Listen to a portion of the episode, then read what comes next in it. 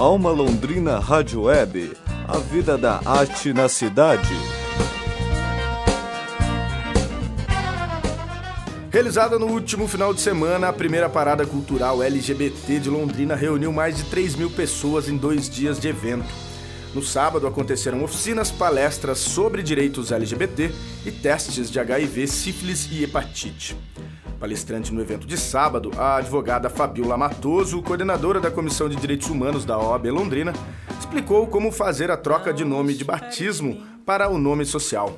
É, além de evitar o constrangimento, principalmente a semi-legalidade, porque nós temos hoje uma pessoa que existe e uma que não existe, uma que tem o um nome social e uma que tem uma carteira de identidade. Então isso é o mais importante, sair dessa semi-legalidade e ter os seus direitos realmente é, exercidos. Para o enfermeiro Renan Garcia, que também participou das discussões, o atendimento público à população LGBT ainda é muito falho.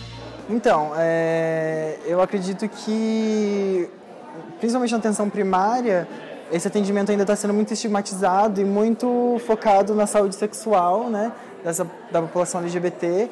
E a política é, de saúde integral da população LGBT, como o próprio nome diz, né, é uma política é, que está fazendo seis anos agora, ela visa a integralidade. Né?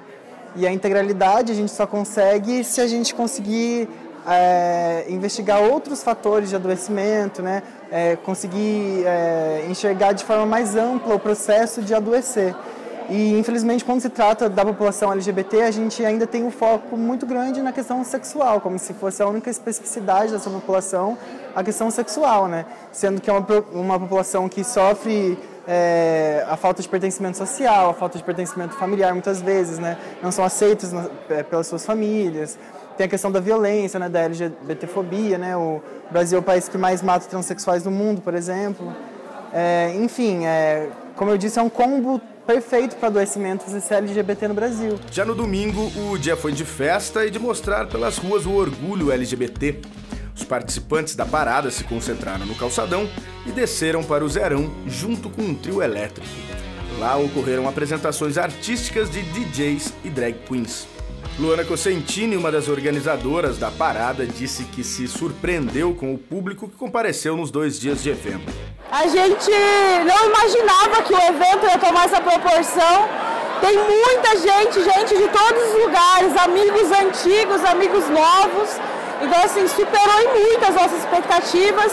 Alguns atrasos, umas coisas ruins ou outras, mas tá dando tudo muito certo, tá muito lindo. Com informações de Beatriz Dias, Camila Giovana e Vitor Struck, Lucas Pulim para a Alma Londrina Rádio Web.